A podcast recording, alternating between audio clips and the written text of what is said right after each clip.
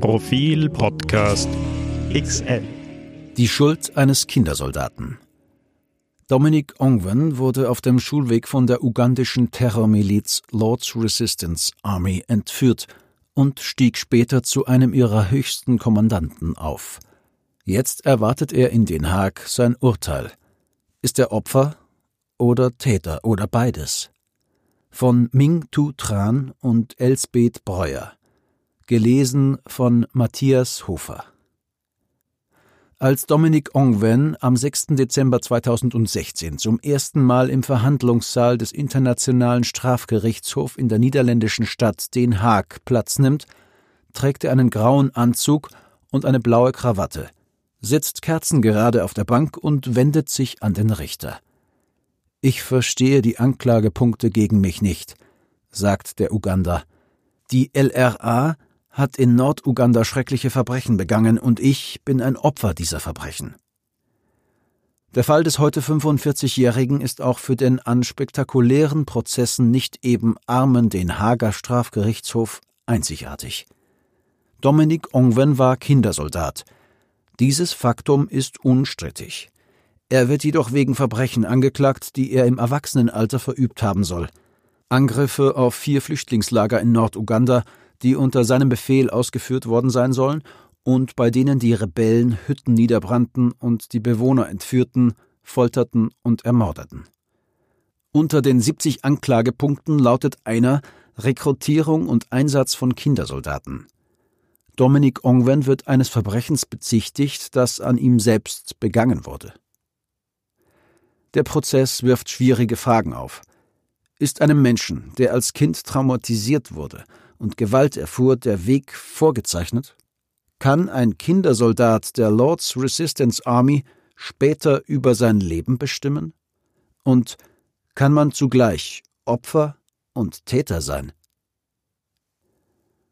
Die weiße Ameise Dominic Ongwen wächst in den 1980er Jahren in Ko-Rom auf, einem Dorf in Norduganda. Seine Familie beschreibt ihn als aufgeweckt, intelligent und stürmisch. Seine Cousine Lily Atong erinnert sich gerne an die gemeinsame Kindheit. Daran, wie sie gemeinsam sangen, wie Dominik die Kinder mit Stöcken jagte, die ihn als Nguyen neckten, als weiße Ameise. Auf dem Weg zur Schule fällt Ongwen den Rebellen in die Hände. Es ist eine Entführungsgeschichte, wie sie fast jede Familie in Norduganda erzählen kann. Die LRA verschleppt viele Kinder, insgesamt laut vorsichtigen Schätzungen mehr als 20.000. Sie sind verletzlicher, leichter manipulierbar als Erwachsene und gehorchen besser. Die Welt der LRA, das lernt Ongwen schnell, ist voller Magie und Gewalt. An der Spitze steht der berüchtigte Rebellenanführer Joseph Kony. Er will in Uganda einen christlichen Gottesstaat errichten, seine Unterstützer verehren ihn als Messias.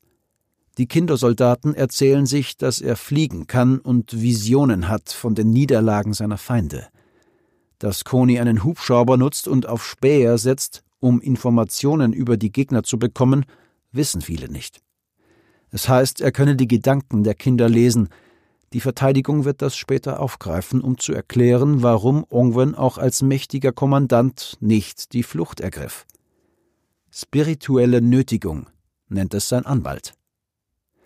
Bevor Dominik als Kindersoldat für die LRA töten soll, durchläuft er einen Initiationsritus.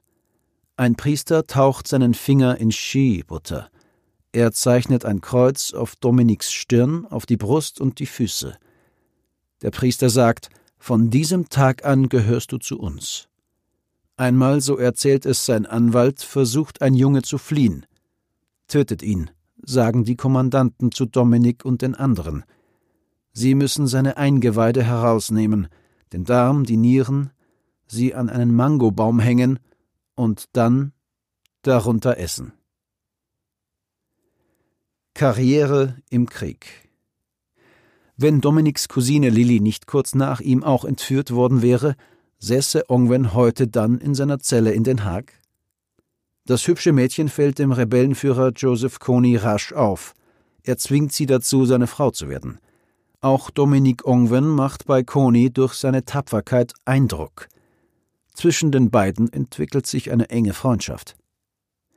Dominique Ongwen steigt in der Hierarchie der LRA rasch auf. Good Fighting, lobt Kony ihn über Funk. Als Erwachsener bekommt der nunmehr ehemalige Kindersoldat den Oberbefehl über die Sinia-Brigade übertragen. Das Kämpfen hilft Ongwen inzwischen nicht mehr nur beim Überleben, es schafft Annehmlichkeiten.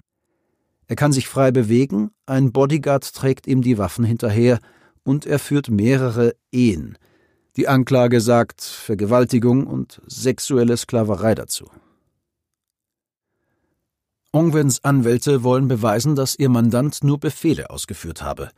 Die Morde, die Überfälle, das alles sei nur unter Zwang geschehen, auf Anweisung des Rebellenanführers Joseph Kony. Hätte Ongwen sich geweigert, hätte man ihn getötet, so die Verteidigung. Die Ankläger hingegen sehen das anders. Ongwen habe in Eigenverantwortung gehandelt. Wer heute mit Ongwens Weggefährten spricht, hört viel Gutes über ihn. Sogar eine seiner Ehefrauen verteidigt ihn, nennt ihn einen liebevollen Vater.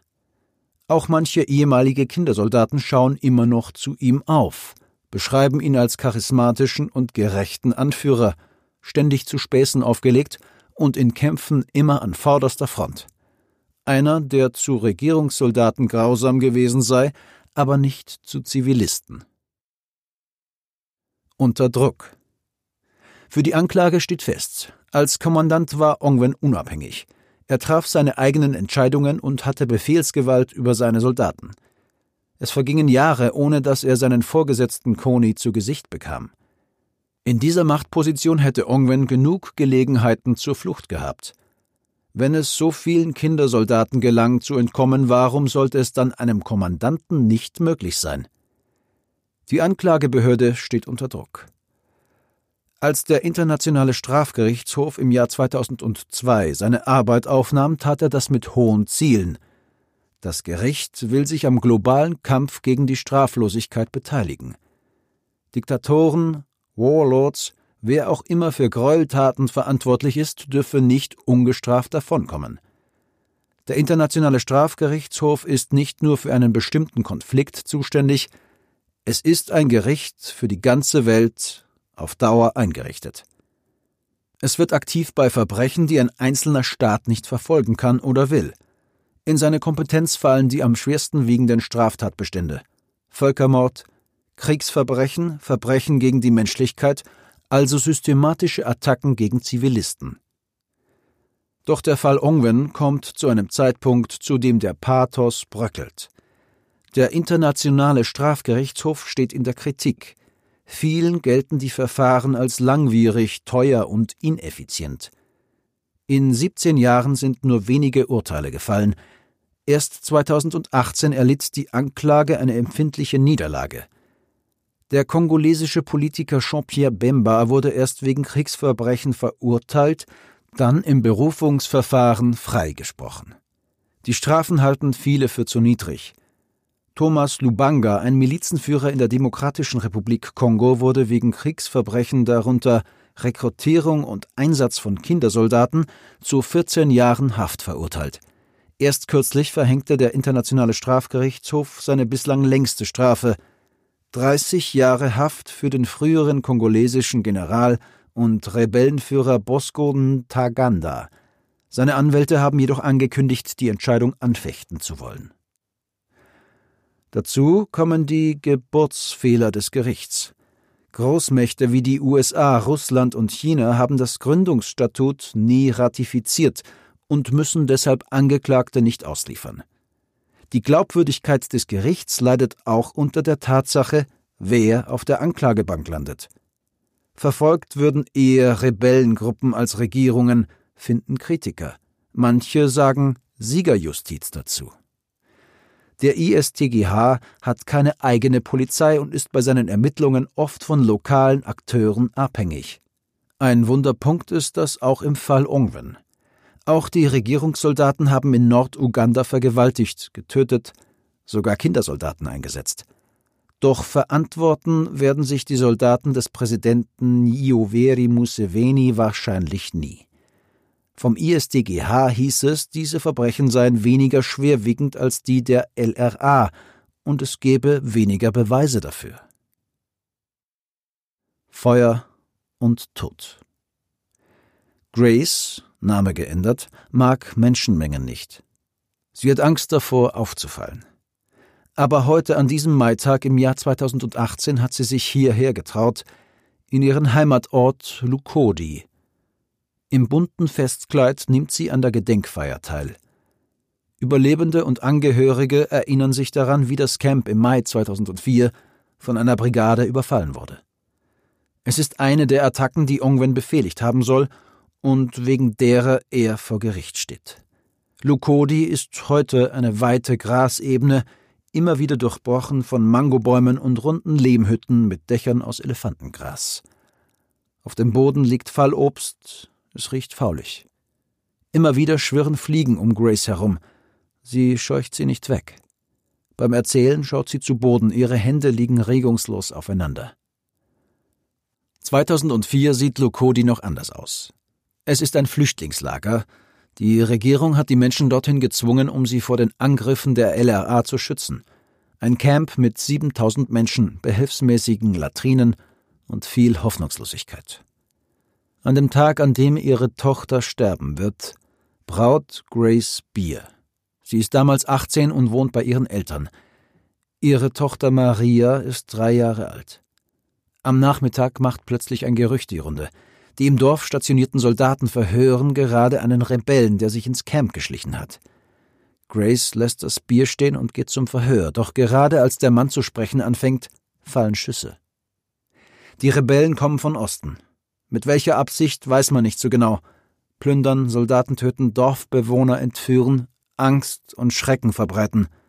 Wahrscheinlich alles zusammen. Die Zivilisten seien störrisch, weil sie die Regierung unterstützen, soll Ongwen gesagt haben, so der Zeuge mit dem Kürzel P18 vor Gericht. Die Angreifer, die mit erhobenen Macheten und Schusswaffen durch das Dorf stürmen, hätten ausgesehen wie Verrückte, sagen Opfer später. Lukodi brennt. Die Hütten stehen in Sekundenschnelle in Flammen. Unter den Mangobäumen beginnt das Morden. Panik bricht aus. Grace rennt nach Hause. Ihr Vater und Bruder haben sich schon im Wohnzimmer versteckt. Grace schnappt ihr Kind, rennt ins Schlafzimmer, kauert sich auf den Boden, ihre Tochter im Arm. Da kracht das Haus zusammen. Mit einem lauten Knall stürzen die Tür und Teile der Wände auf sie ein. Ich bin aufgestanden und sie sagten, Schau her, wir werden alle hier töten. Da hatten sie schon das Dach angezündet, erinnert sich Grace. Ich kann nicht gehen, habe sie geantwortet. Mein Kind ist hier, lasst mich mein Kind mitnehmen. Sie schießen auf Grace Vater und ihre Brüder. Als Grace schreit, schießen sie auf ihr Kind und werfen es in die brennende Hütte. Die Soldaten zwingen Grace mitzukommen. Im Busch trifft sie auf Dominic Ongwen. Er selbst war bei der Attacke nicht dabei, habe diese aber geplant, sagt die Anklage. Zufrieden sieht er die Bilanz. Drei Maschinengewehre, 60 Magazine, 20 Paar Gummistiefel, 25 Uniformen, drei tote Regierungssoldaten und Frauen. Plötzlich richtet sich die Aufmerksamkeit auf Grace. Genauer gesagt auf ihre Frisur. Ongwen sagt, nur die Frauen von Regierungssoldaten trügen geflochtene Haare. Aus dem Augenwinkel sieht Grace, wie er ein Bajonett holt. Dann ein Schmerz im Rücken, Grace fleht ihn an, sagt wieder und wieder, dass ihr Mann kein Soldat ist. Sie hat Glück. Trotz ihrer Frisur darf sie leben. Sie wird nicht nur einem, sondern zwei Kommandanten als Frau gegeben. Als sie endlich fliehen kann, ist sie im zweiten Monat schwanger. Ongwen wird zehn Tage nach der Attacke befördert. War Ongwen schuldfähig? hat Ongwen die Angriffe auf Lukodi, Pajule, Odek und Abok geplant und angeordnet? Das zu beweisen ist keine leichte Aufgabe. Warlords oder Generäle von nichtstaatlichen Milizen begehen die Verbrechen nicht selbst, sondern ordnen sie an, und diese Befehle sind oft nicht dokumentiert. Gegen Ongwen hat die Anklage immerhin abgefangene Funksprüche in der Hand. Aber wie die Befehlskette in der LRA genau funktionierte, ist umstritten. Selbst Ongwens Leibwächter, der ständig an seiner Seite war, weiß nicht, ob Ongwen aus irgendeinem Antrieb handelte oder Befehle ausführte. Was den Prozess noch komplizierter macht, ist die Frage der Schuldfähigkeit. Ongwen sei damals psychisch krank, schwer traumatisiert und depressiv gewesen, behauptet sein Anwalt. Doch kann man das glauben? Catherine Abbo, eine ugandische Psychiaterin und Traumaexpertin, hat monatelang hunderte Dokumente ausgewertet. Aussagen von Ehefrauen und Weggefährten, Videos von Ongwens Verhalten vor Gericht, Puzzleteile seiner Psyche. Sie zeichnet das Bild eines intelligenten Mannes, der wusste, was er tat. Mit Freunden und Weggefährten ging er zum Teil sehr respektvoll um und verletzte sie nicht. Für Ebbo ein Beweis dafür, dass er Gewalt nicht wahllos einsetzte, sondern geplant und gezielt ausübte. Außerdem hätte ein Depressiver den Alltag in der Wildnis nicht so mühelos bewältigt, sagt sie. Die Anklage ist deshalb überzeugt. Ongwen hatte keine psychische Erkrankung, die es ihm schwer gemacht hätte, gut und böse, richtig und falsch voneinander zu unterscheiden. Die Verteidigung hingegen lehnt die von der Anklage in Auftrag gegebenen Berichte ab. Sie kritisiert, dass das Team um Catherine Abbo den Angeklagten nie persönlich untersucht hat, weil Ongwen sich dem verweigerte. Ongwens Verteidigung hat ein eigenes Gutachten anfertigen lassen. Die Experten glauben, es gab zwei Ongwens, einen freundlichen und einen aggressiven Bösartigen. Neben dieser Dissoziation habe er zum Tatzeitpunkt eine posttraumatische Belastungsstörung gehabt und in der Zeit mehrmals versucht, Suizid zu begehen. Grace aus Lukodi hat Angst. Vor Gericht hat sie via Videostatement gegen Dominic Ongwen ausgesagt. Jetzt fürchtet sie, dass ihr etwas zustoßen könnte. Fremde Männer hätten sie auf der Straße drangsaliert, erzählt sie. Viermal sei sie schon umgezogen. Ständig schaut sie über die Schulter. Auf Nachfrage bestätigt das Gericht, sich mit ihr in Verbindung gesetzt zu haben. Konkreter wollte man sich zu dem Fall nicht äußern. Vielleicht ist es besser, wenn Ongwen verurteilt wird, sagt Grace. Vielleicht auch nicht. Inzwischen hat sie drei Kinder. Das erste stammt von einem Kommandanten der LRA. Ihre Tochter, die bei dem Angriff von Lukodi getötet wurde, wäre heute 18 Jahre alt. Sie hat sie noch nicht nach den traditionellen Riten beerdigt. Dafür fehlt ihr das Geld. Ein neues Leben. Dominik Ongwen ist es wichtig, während seines Prozesses Präsenz zu zeigen und keine Verhandlung zu verpassen. Er sitzt seit mehreren Jahren in einer Strafanstalt unweit des Gerichtshofs ein – als er 2015 in der Zentralafrikanischen Republik aufgegriffen wurde, gab er sich noch selbstsicher. Er rechnete wohl mit der Amnestie, die LRA-Soldaten der mittleren und unteren Ränge bekamen, doch gegen Ongwen lag seit zehn Jahren ein Haftbefehl vor. In der Haft versucht Ongwen das nachzuholen, was er im Leben versäumt hat, sagt sein Anwalt. Die Presse nennt die Strafanstalt überspitzt The Hague Hilton. Es gibt eine Bücherei, einen Fernseher und ein Fitnesscenter. In seiner Freizeit spielt Ongwen Fußball und Klavier. Er hat Englisch gelernt und kann jetzt mit Computern umgehen. Und er schreibt an seiner Autobiografie.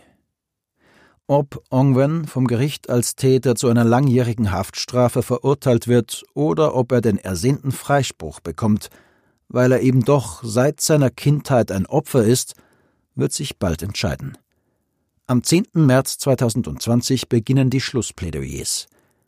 Ongwen ist sich sicher, dass er danach in sein Heimatdorf zurückkehren kann. Dort wolle er mit seiner Familie sein Land bestellen, sagt sein Anwalt. Angst davor, zurückzukehren, habe er keine.